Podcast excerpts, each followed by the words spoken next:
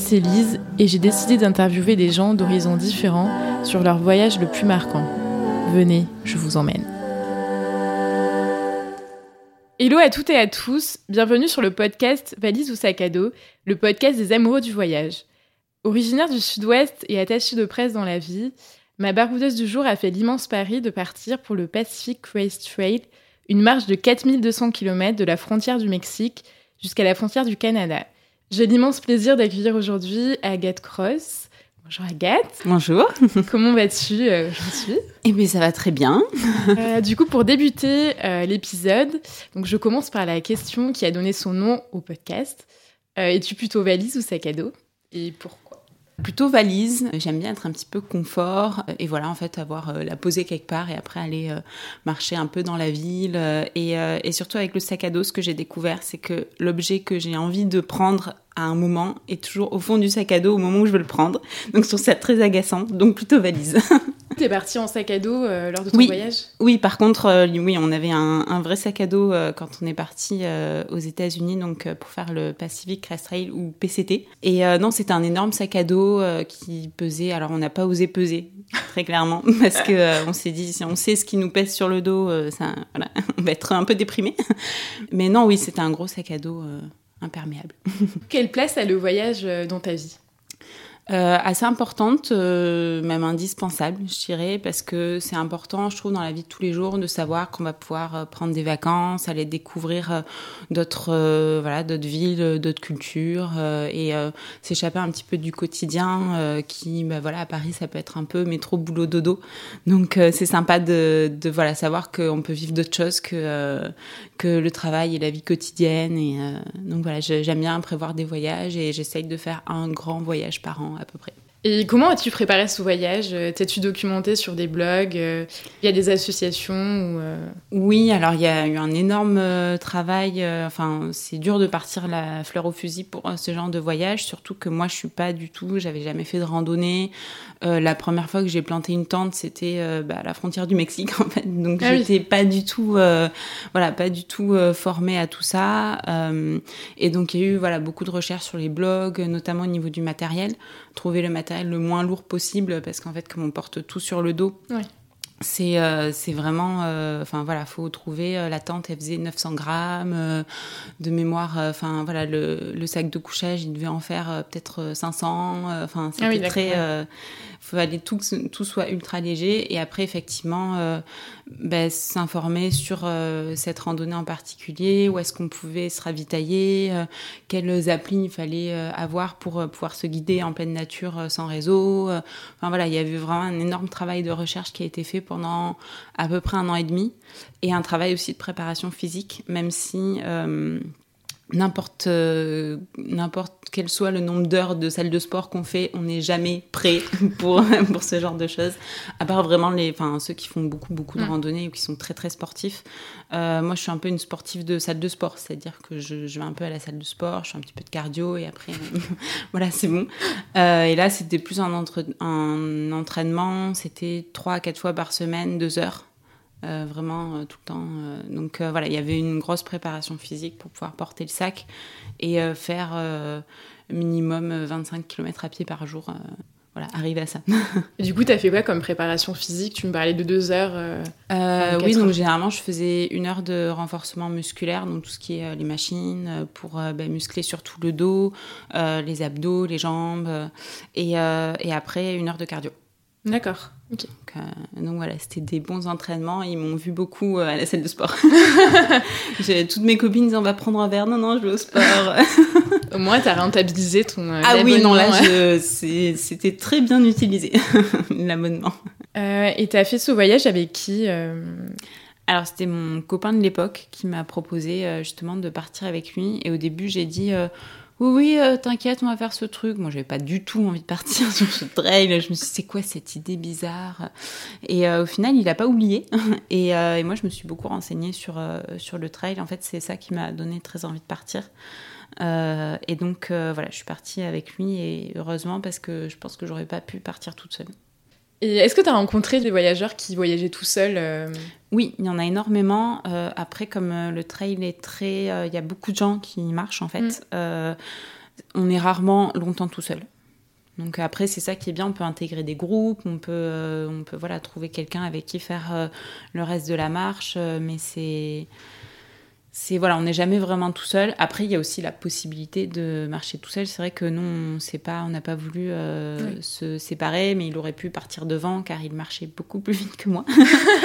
Et euh, mais voilà, c'est vrai qu'on a pris le parti de rester à deux, mais euh, mais c'est très bien aussi. Ça permet de, enfin, marcher tout seul, c'est aussi une super expérience. Donc, mm.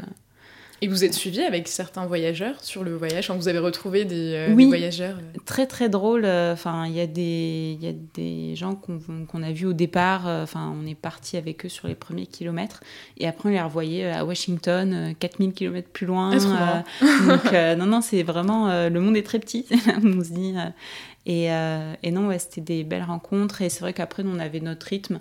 Et, euh, et, souvent, en fait, on croisait plus les gens qu'on. Enfin, on restait pas trois semaines avec euh, les mêmes personnes. Mais oui, ça, il y a eu des très belles rencontres. Et tu me parlais du matériel. Est-ce qu'il y a un matériel spécifique pour ce type de voyage? Oui. alors, le but, c'est que ça soit le plus résistant possible et le plus léger possible. Vraiment, ça, c'était les deux conditions. Euh, notamment au niveau de la tente, du sac de couchage, du poids du sac à dos en lui-même, euh, parce qu'il y en a qui rajoutent plein de poches, où il y a plein de, sangles de partout. Euh, mm. Nous, on a pris quelque chose de très très simple. Euh, et, voilà, après, voir vraiment les commentaires en ligne, euh, ceux qui font beaucoup de rando, qu'est-ce qu'ils en pensent. Il y a des milliers et des milliers d'articles là-dessus. Euh, donc voilà, c'était vraiment se renseigner, savoir aussi ce qui nous plaisait le plus, parce que si quelqu'un va partir avec une tente, voilà, comme ça, et nous on préférerait peut-être une autre tente. Mm. Euh, c'est vrai qu'il faut aussi euh, voilà s'écouter un petit peu. Euh, je sais qu'il y avait des, des, tentes qui étaient en fait c'était juste des piquets avec une espèce de toile dessus. Ah moi je j'aimerais bien s'il y a un petit peu de vent ou de la neige ou de la pluie. voilà, il y a eu les trois quatre figures et j'étais très contente d'avoir une tente peut-être un petit peu plus lourde mais mais qui protégeait bien. Euh, pareil, le sac de couchage, il y en a qui en prennent des très légers, mais du coup qui sont moins résistants et surtout qui protègent moins du froid. Euh, parce qu'on a eu de la neige, on a eu du gel, on a eu. Euh, voilà, le matin, on se réveillait, tout était gelé, on ne pouvait pas mettre les pieds dans nos chaussures parce que les chaussures étaient gelées complètement. Ah ouais, d'accord. Donc il fallait des bons sacs de couchage. Et voilà, après, c'est aussi faire le, le ratio, qu'est-ce que moi je veux, qu'est-ce qui est important, et mettre ses priorités. Quel est le budget euh, moyen pour euh, l'achat de tout ce matériel? Alors, l'achat du matériel, je saurais pas dire. Je pense que le voyage en tout, billets d'avion compris, logement sur place, euh, ça nous a coûté environ 8000 ou 9000. D'accord. Je dirais. Euh, en sachant qu'on peut faire plus ou on peut faire moins. Euh, là encore, ça dépend des envies de chacun. Nous, je sais qu'on a fait beaucoup d'hôtels parce qu'après huit jours à marcher euh, dans la nature, sans douche, à dormir par terre dans des cailloux, on était à bon, un peu de confort. On va pas aller au camping du coin.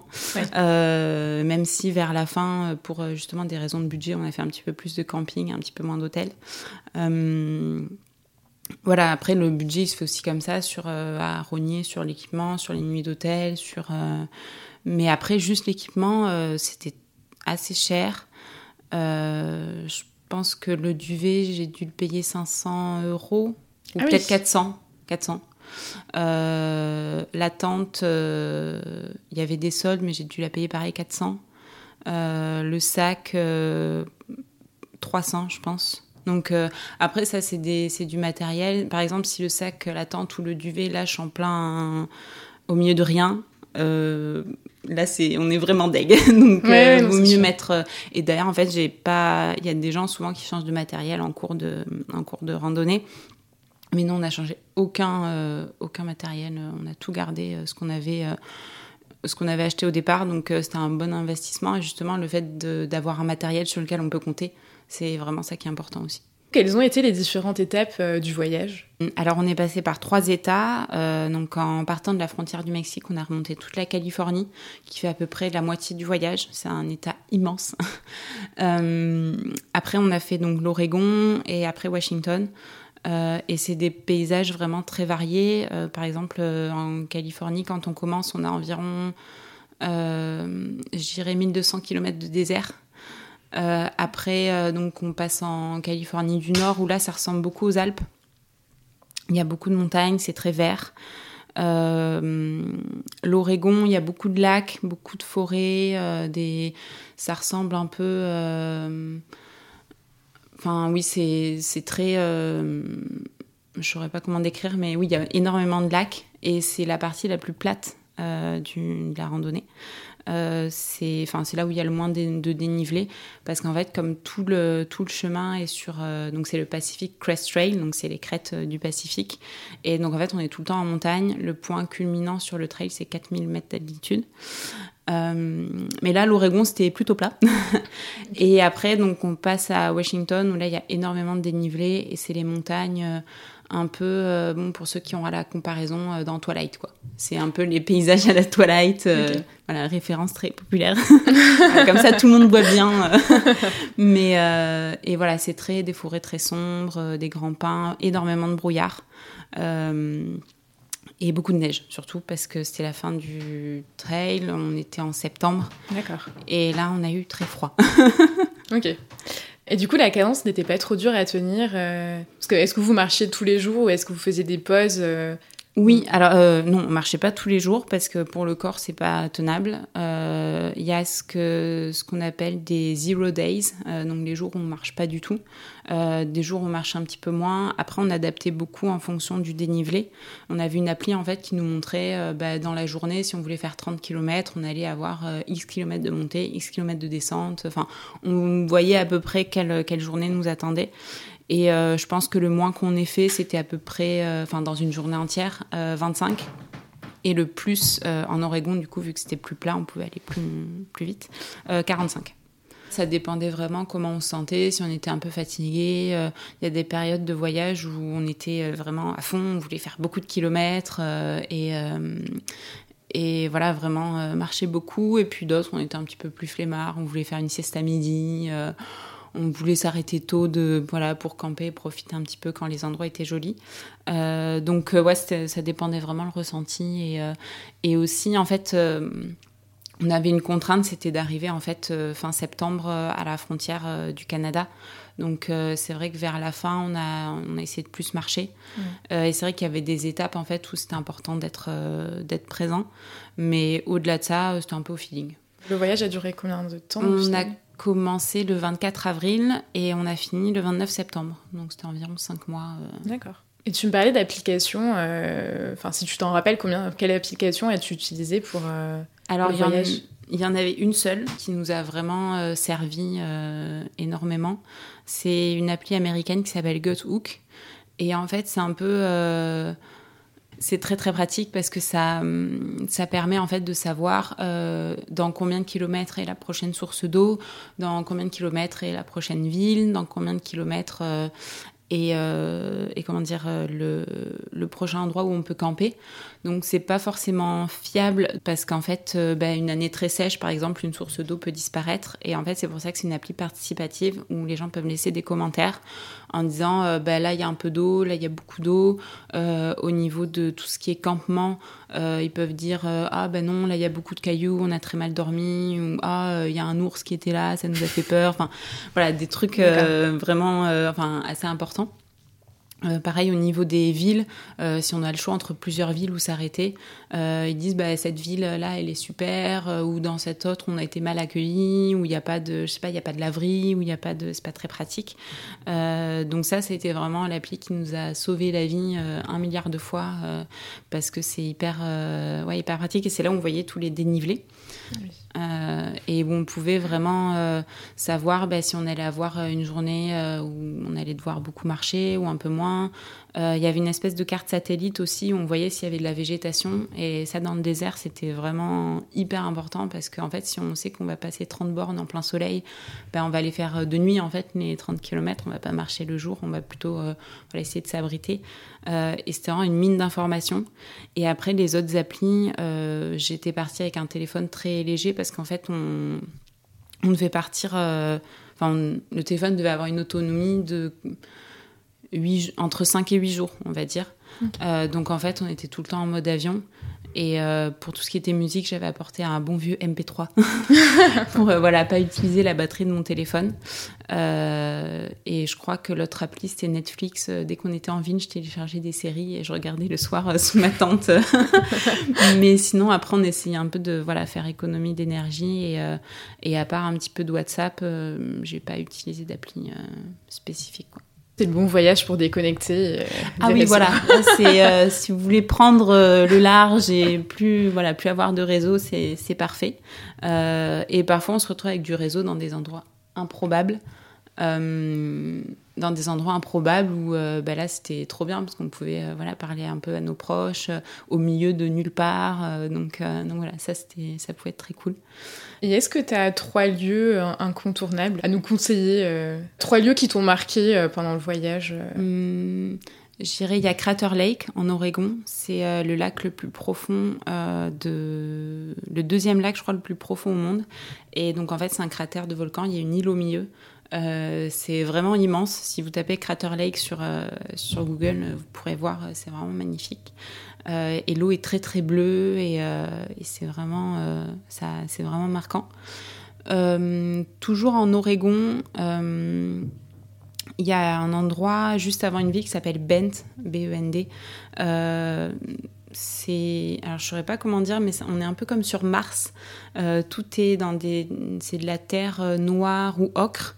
Euh, et vraiment, on avait l'impression d'être, je sais pas, soit dans le Seigneur des Anneaux, soit sur Mars.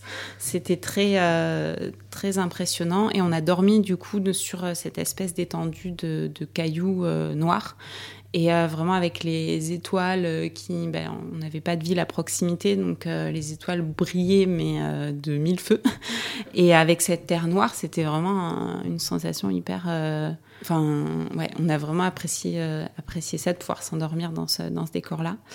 Et euh, après, le troisième lieu, euh, je dirais les montagnes de la Sierra en Californie. C'est là où il y a la plus haute altitude et c'est les endroits les plus impressionnants parce qu'il y a des montagnes à perte de vue. Et, euh, et c'est très challengeant parce qu'il y a beaucoup de dénivelé, il y a souvent de la neige, mais c'est vraiment c'est vraiment magnifique. Et justement, le fait que ça soit dur, quand on arrive au sommet d'une montagne, on se dit, bon, on l'a fait, ça y est.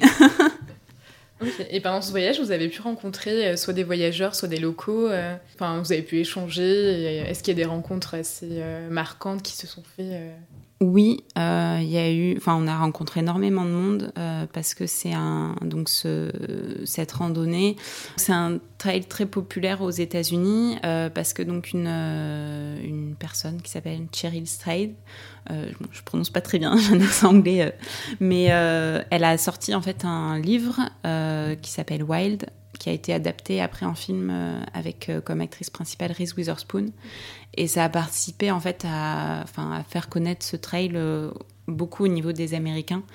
Euh, qui, euh, et en fait, le trail a vu sa population augmenter en quelques années.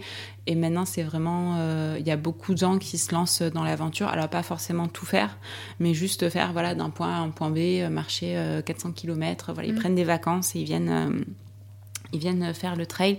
Et notamment, les gens, par exemple, qui habitent à Los Angeles, à Portland, le trail passe pas très loin, donc euh, ils font beaucoup euh, ce qu'ils appellent des section hikes, euh, des, enfin voilà, des petites randos.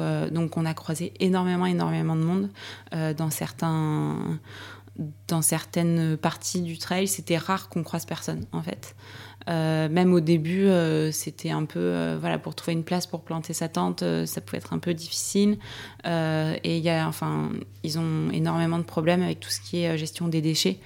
Euh, donc ils font beaucoup euh, de prévention sur euh, leur politique qui s'appelle le Leave No Trace. C'est vraiment tout remporter. et je suis désolée pour ce passage, mais ça inclut le PQ. donc, donc voilà, c'est vraiment ils sont un peu, ils sont un peu effrayé par euh, toute, cette, population en fait qui va aller sur le trail parce que ça dérange les animaux, ça transforme la nature euh, et en fait ils ont mis en place des quotas, c'est-à-dire que pour euh, faire cette randonnée il faut avoir un permis. Et il y a 50 personnes qui ont le droit de partir par jour de la frontière du Mexique. Et pas plus et ils sont très très stricts. Et il y a des rangers qui vérifient si on a bien nos permis. Et, nous on a, croisé deux, trois fois. Donc, ils sont assez, assez stricts. Parce que du coup, il faut un permis pour faire les quatre mois de voyage Oui, de mémoire, c'est gratuit. ils demandent une, quand même une participation, enfin, la somme est voilà, à la discrétion de, du participant, mais pour aider justement l'association du PCT qui fait vivre le PCT toute l'année. Il y a des bénévoles qui vont entretenir le trail parce que voilà, il peut y avoir des arbres qui tombent, qui bouchent le passage, euh, des, euh, des éboulements de terrain. C'est souvent à flanc de montagne, donc euh, il y a certains passages un peu dangereux, on va dire, et en fait, ils maintiennent vraiment le, trail en bon état. Euh, et donc voilà, c'est vrai qu'ils font euh, de plus en plus un travail de, voilà, de prévention euh, pour, pour que les personnes qui y vont soient conscientes qu'ils ne sont pas en terrain conquis et qu'il y a aussi des animaux, il y a aussi la nature et qu'on ne peut pas juste marcher, faire n'importe quoi, faire des feux partout et, et laisser tous les déchets dans la nature. et donc oui, on a croisé énormément de monde. Il y a pas mal de rencontres qui m'ont marqué. Euh, notamment, on venait de commencer euh, le trail euh, depuis une ou deux semaines. Et on a rencontré un couple, Amanda et Robin, qui habitaient à Los Angeles et qui, eux, faisaient juste quelques jours de marche comme ça. Et on a bien sympathisé. ils nous ont dit Ah, mais venez chez nous, on habite à Los Angeles. et en fait, ils sont venus nous chercher à un point sur le trail. Et on a été euh, logés, nourris, blanchis euh, chez eux euh, pendant quatre jours pour visiter, ouais, pour visiter Los Angeles. donc on a pu voilà, profiter de la plage, visiter, visiter la ville.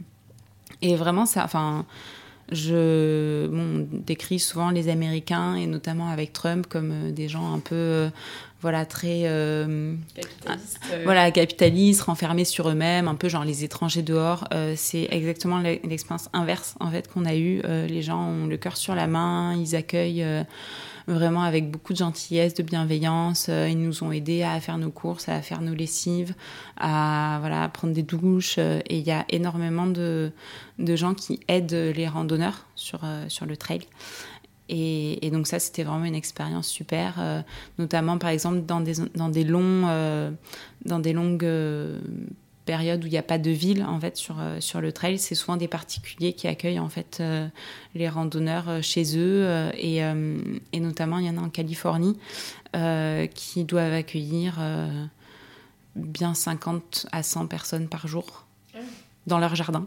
Ah, donc, euh, donc voilà, c'est un peu la colonie de vacances.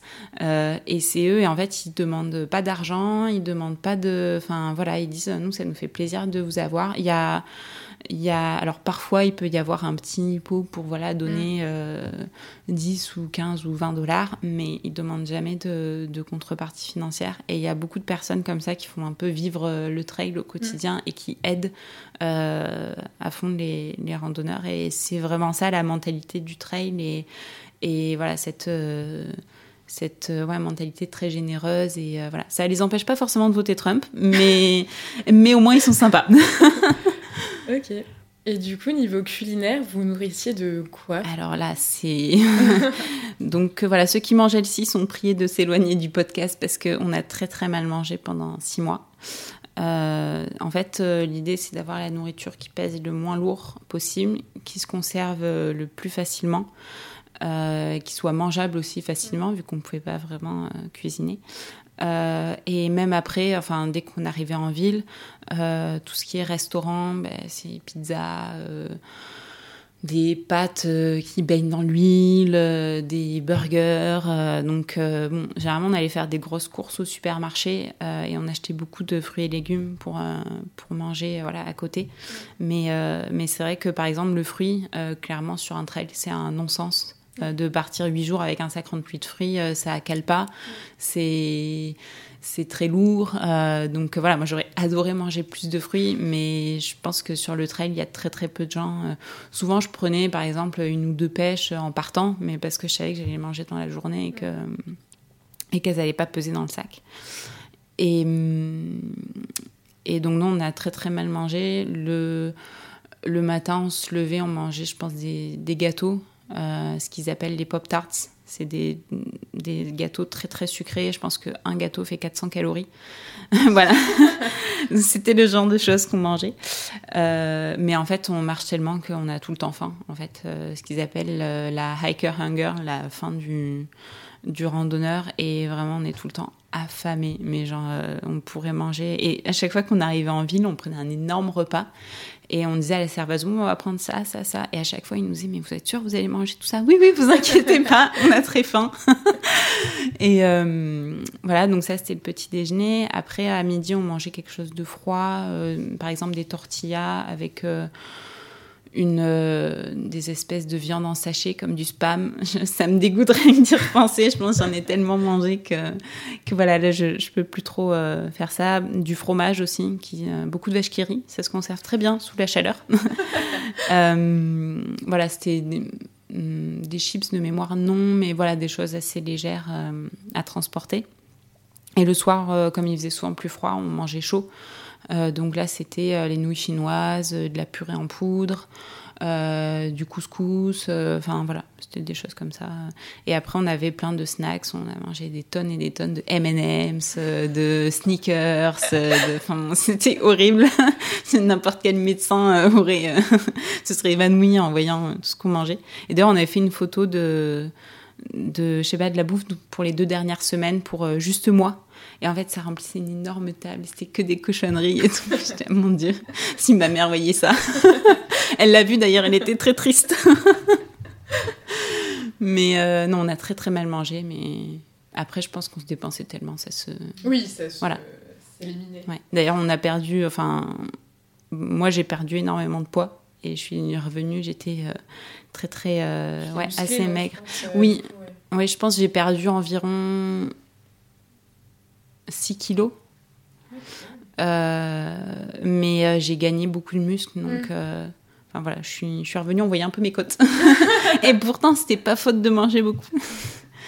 mais non, après, voilà, le retour a été bienvenu de prendre des vrais repas, pas trop gras et beaucoup de fruits surtout. Et est-ce que tu conseillerais ce trail pour des gens qui sont pas forcément sportifs? Oui, Hum, je pense, enfin, moi, j'étais pas spécialement sportive. Euh, j'ai repris le sport pour m'entraîner. Euh, mais enfin, voilà, je pense que si mes profs de sport euh, au lycée ou au collège avaient su que je faisais ça, ils auraient beaucoup rigolé. Parce que j'étais clairement pas la sportive de la classe. après, c'est surtout une histoire de. Enfin, il y a une énorme part de mental, plus que physique. Vraiment, c'est de savoir si on veut continuer, si. en fait, si le jeu en vaut la chandelle, si on se dit, bah euh, j'ai pas envie de voir les paysages qui vont arriver. Euh, enfin voilà. Après, il y a pas mal de gens qui abandonnent en cours de route, euh, justement parce qu'en fait, ils ont plus envie. C'est trop dur, c'est trop fatigant. Ils veulent retrouver leur famille. Enfin, voilà, il y a des millions de raisons pour pour arrêter ou continuer. et non, il faut juste bien se préparer. Il faut être conscient des des dangers qu'il y a, puisqu'on est quand même en pleine nature. Euh, il y a des animaux dangereux, il y a le fait, ben voilà, si on part avec pas assez de nourriture et qu'on se retrouve euh, au milieu de nulle part, sans rien à manger, enfin. voilà, notamment il y a le problème de l'eau dans le désert au début où là faut pas, faut pas se planter. Clairement, on n'a pas trop envie de. donc voilà, faut être vraiment raisonnable, faut faut pas faire sa tête brûlée et si on le sent pas, on, on fait pas. Euh, mais oui, après, je, je pense que c'est accessible à tous ceux qui, voilà, qui ont la volonté de le faire. Et, euh, et bon, la preuve en est que je l'ai fait. mais, euh, mais voilà, et c'est vrai que pour moi, le pari n'était pas gagné. Et je pense que d'ailleurs, quand j'ai dit à mes proches et ma famille que je partais, personne m'a cru. Enfin, ils se sont dit oui, il y avait effectivement monté dans l'avion, atterrir à San Diego, marcher 20 km et revenir. et je pense que tout le monde était un peu, un peu comme ça, genre ah non mais elle va pas y, enfin elle va pas y arriver, elle va abandonner un moment et pas pas continuer. Euh, et d'ailleurs ça a été assez flagrant parce qu'au début quand, enfin je dirais le premier mois, euh, les gens prenaient pas trop trop nouvelles. J'ai surtout vu ça avec mes parents. Euh, où, enfin voilà, je leur ai envoyé des news, genre salut, on est toujours vivants, c'est sympa, on a vu des beaux paysages. Et en fait, plus ils voyaient que vraiment on réussissait à faire ce trail, qu'on voyait des super choses, et là ils ont commencé à genre bombarder de questions, genre alors qu'est-ce que vous avez fait, où est-ce que vous êtes, combien de kilomètres il vous reste à faire, enfin.